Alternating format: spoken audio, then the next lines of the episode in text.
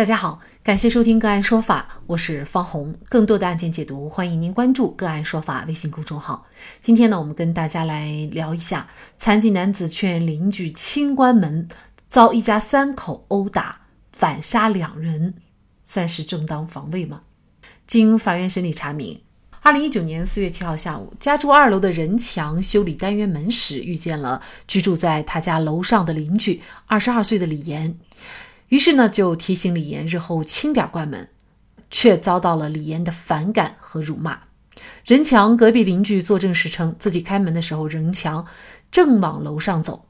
他称三楼小姑娘骂他妈，气得够呛，怕两人打架，邻居就跟上去，看到任强一上楼，小姑娘就关上了门。任强见状，用手拍三楼的门，说：“你干啥骂我？都是你的长辈，干什么骂我妈？”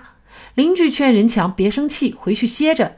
之后，任强下楼进屋后还没关门，三楼小姑娘又开门了，边打电话边哭着说：“妈，二楼男的欺负我，拿锤子撵我，还拿锤子砸家门。”之后不长时间，小姑娘父母从外面回来了，跑到任强家吵闹，邻居把他们拉开。之后，上述人等被警察带回了派出所。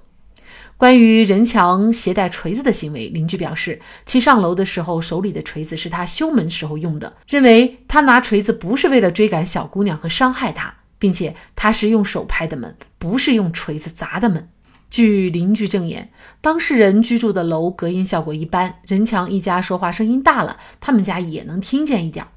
第二天晚上十点左右，李岩父亲从外面遛弯回来，进到单元楼二楼时，任强从门径看他上楼，开门说：“你家太吵了。”李岩父亲在证词当中表示，自己当时挺来气，前一天的事还没说完，对方还来找茬，就没有搭理他。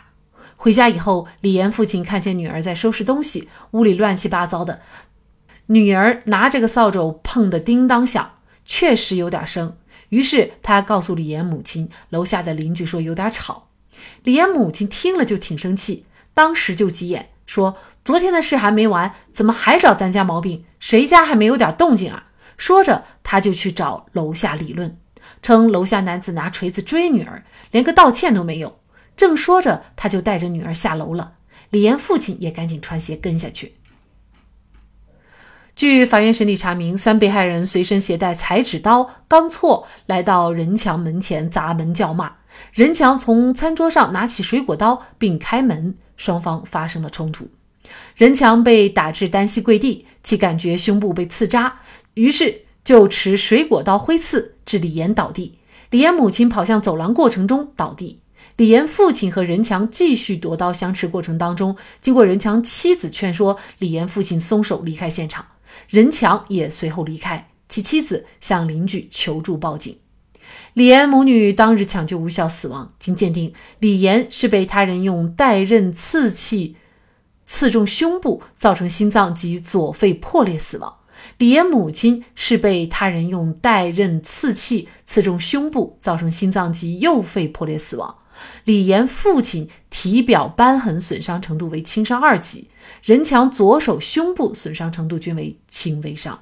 案发以后，被告人任强向公安机关报案。据抚顺市中心医院急诊病治，被告人任强伤情照片证实，任强患有高血压、脑梗、冠心病。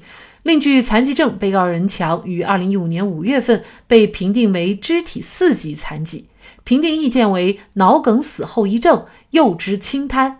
李岩父亲案发时身高一百八十一厘米，体重八十一公斤；被告人任强案发时身高一百七十四厘米，体重约九十三公斤。任强的行为到底是正当防卫还是故意伤害？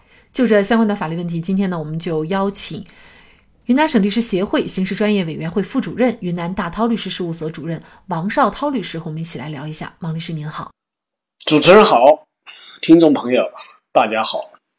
嗯，好，非常感谢王律师啊。那么像这个案件当中啊，遭遇胸部被刺扎，那么前提呢还是啊对方主动砸自己家的门来挑事啊。那在这种情况下是拿水果刀啊挥刺，这个过程当中导致了李艳母子啊死亡的这样的一个行为。那有些人可能觉得，嗯，已经是符合正当防卫的条件了。呃，但是呢，他这个案件呢，仍然是被公安机关立案侦查。呃，您认为任强的这个行为算不算是正当防卫呢？首先啊，我们在看待是否属于正当防卫，我们要看一下什么样的具备什么样的条件，它才属于一个正当防卫。呃，当然，这个刚才主持人说公安机关介入侦查或者介入调查，其实这都是正常的一个程序。没有这些客观的材料、呃物证、人证、现场勘查、呃提取工作案的工具，你就很难去判断它的一个事实真相。当然，你就很难去判断是否属于一个正当防卫了。所以我们在判断这个案件是否属于正当防卫之前，我们必须要来分析一下，就说这正当防卫的这几个条件是否同时具备。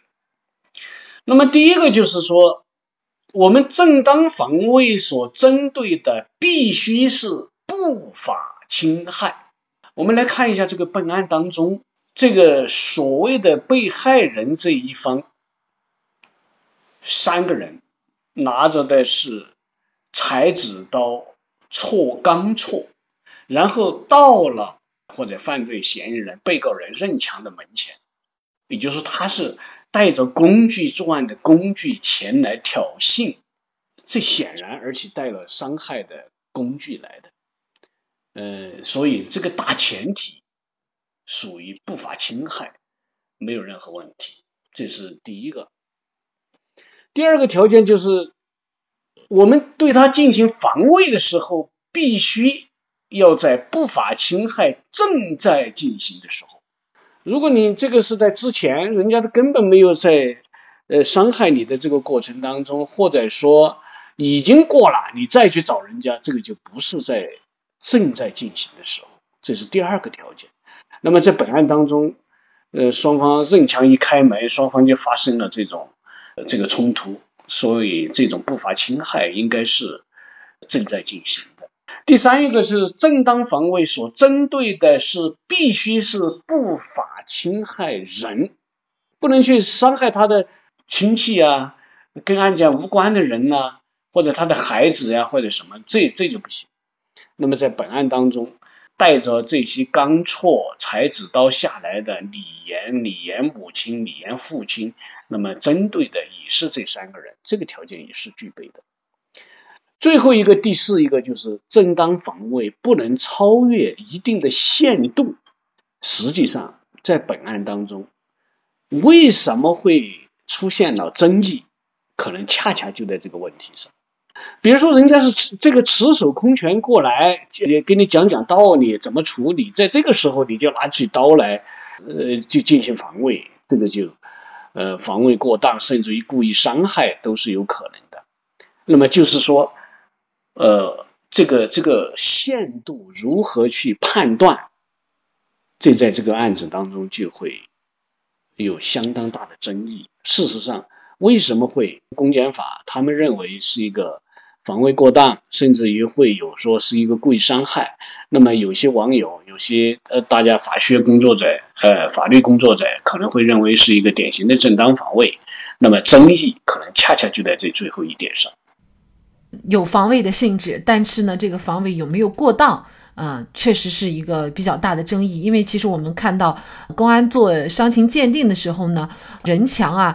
他虽然说自己当时感觉到胸部被刺扎，但是呢，最后鉴定就是任强的左手胸部损伤程度是轻微伤。相对于任强的损损伤来看呢，李岩母子呢却是死亡。从这个伤情上来看，嗯，确实。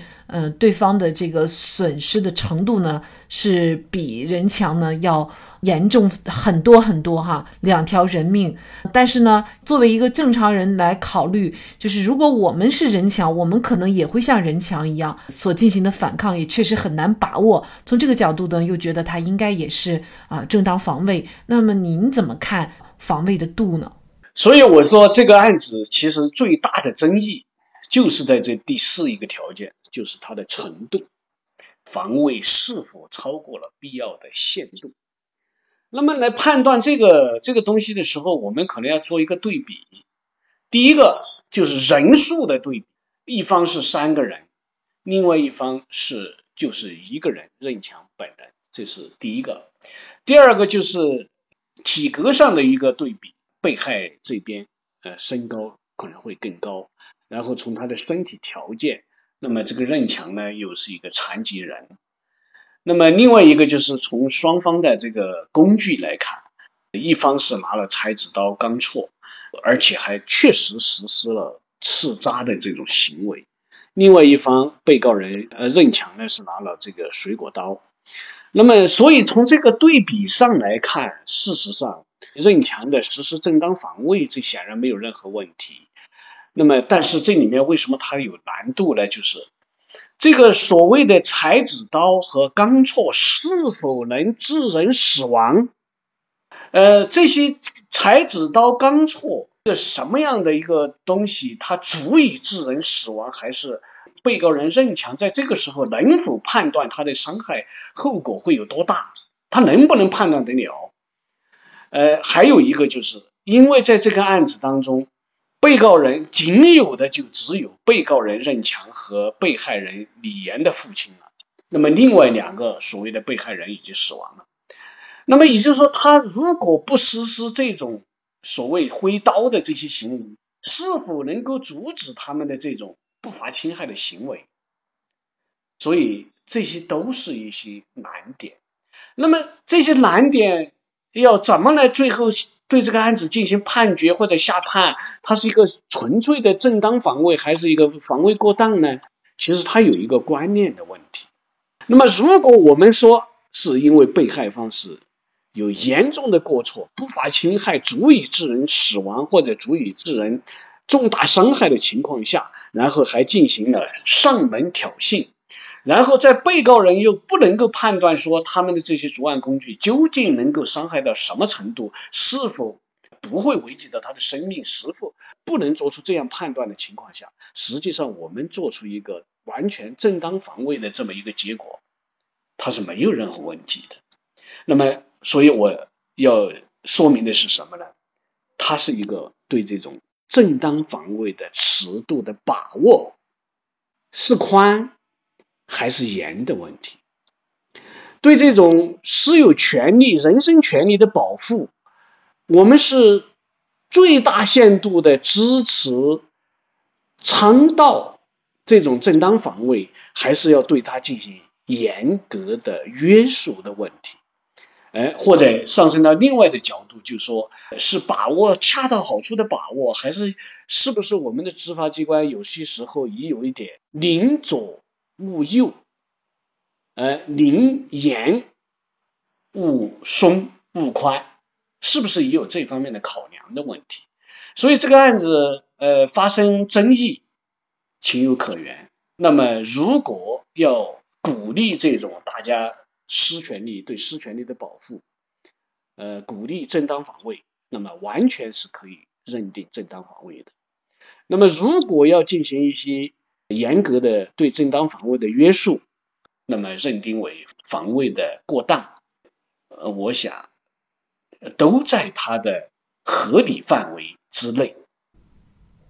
那我们来看这个案件法院的一个审判啊，呃，法院认为啊，呃，本案在案证据表明，被害人李岩呢在案发前实施辱骂、制造噪音等不法侵害的意图呢是发泄不满。案发当时虽然携带裁纸刀下楼，但是双方冲突期间呢并没有使用上述凶器。所以呢，三名被害人对被告人实施的伤害行为不足以严重危及人身安全。同时，三名被害人在具有人数力量优势的情况下，没有强力冲撞进入人墙室内，也没有伤害人墙家人的意图和行为。那人墙面临的不法侵害并非紧迫和严重，他持水果刀连续捅刺三名被害人，致两人死亡，一人轻伤，应当认为是明显超过了必要的限度。造成了重大的损害，属于防卫过当，所以法院最终呢是判处任强犯故意伤害罪有期徒刑七年，赔偿被害人家属的经济损失是八万六千多块钱。在这里面提到的一个关键就是，他认为这个三名被害人当时呃裁纸刀虽然拿了，但是没有使用，这可能也是认定啊防卫过当的一个关键的问题哈。呃，所以这个案件确实要综合呃全案的。这些细节来进行一个认定，那么争议是难免的。但是我最想说的是，这个案件给我们的启示，我们应该从这些案子当中得到一些什么样的启示？其实我要想讲的是。无论你是在邻里之间、同事之间、朋友之间，或者是在你生活的方方面面接触到的所有的这些人，我们一定要遵循一个原则，就是和谐为大，大事化小，小事化了。我们要尽其可能的把这些矛盾去消解、消除，然后尽量做到这种和谐共处。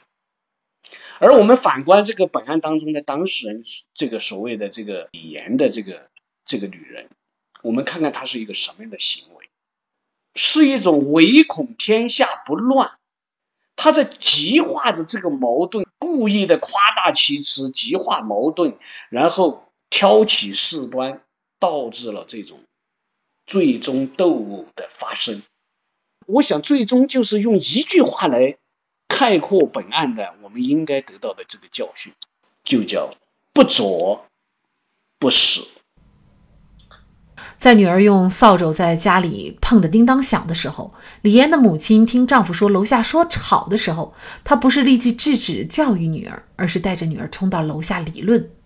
母亲的言传身教导致女儿的嚣张跋扈，也从而引发了这个家庭的灭顶之灾。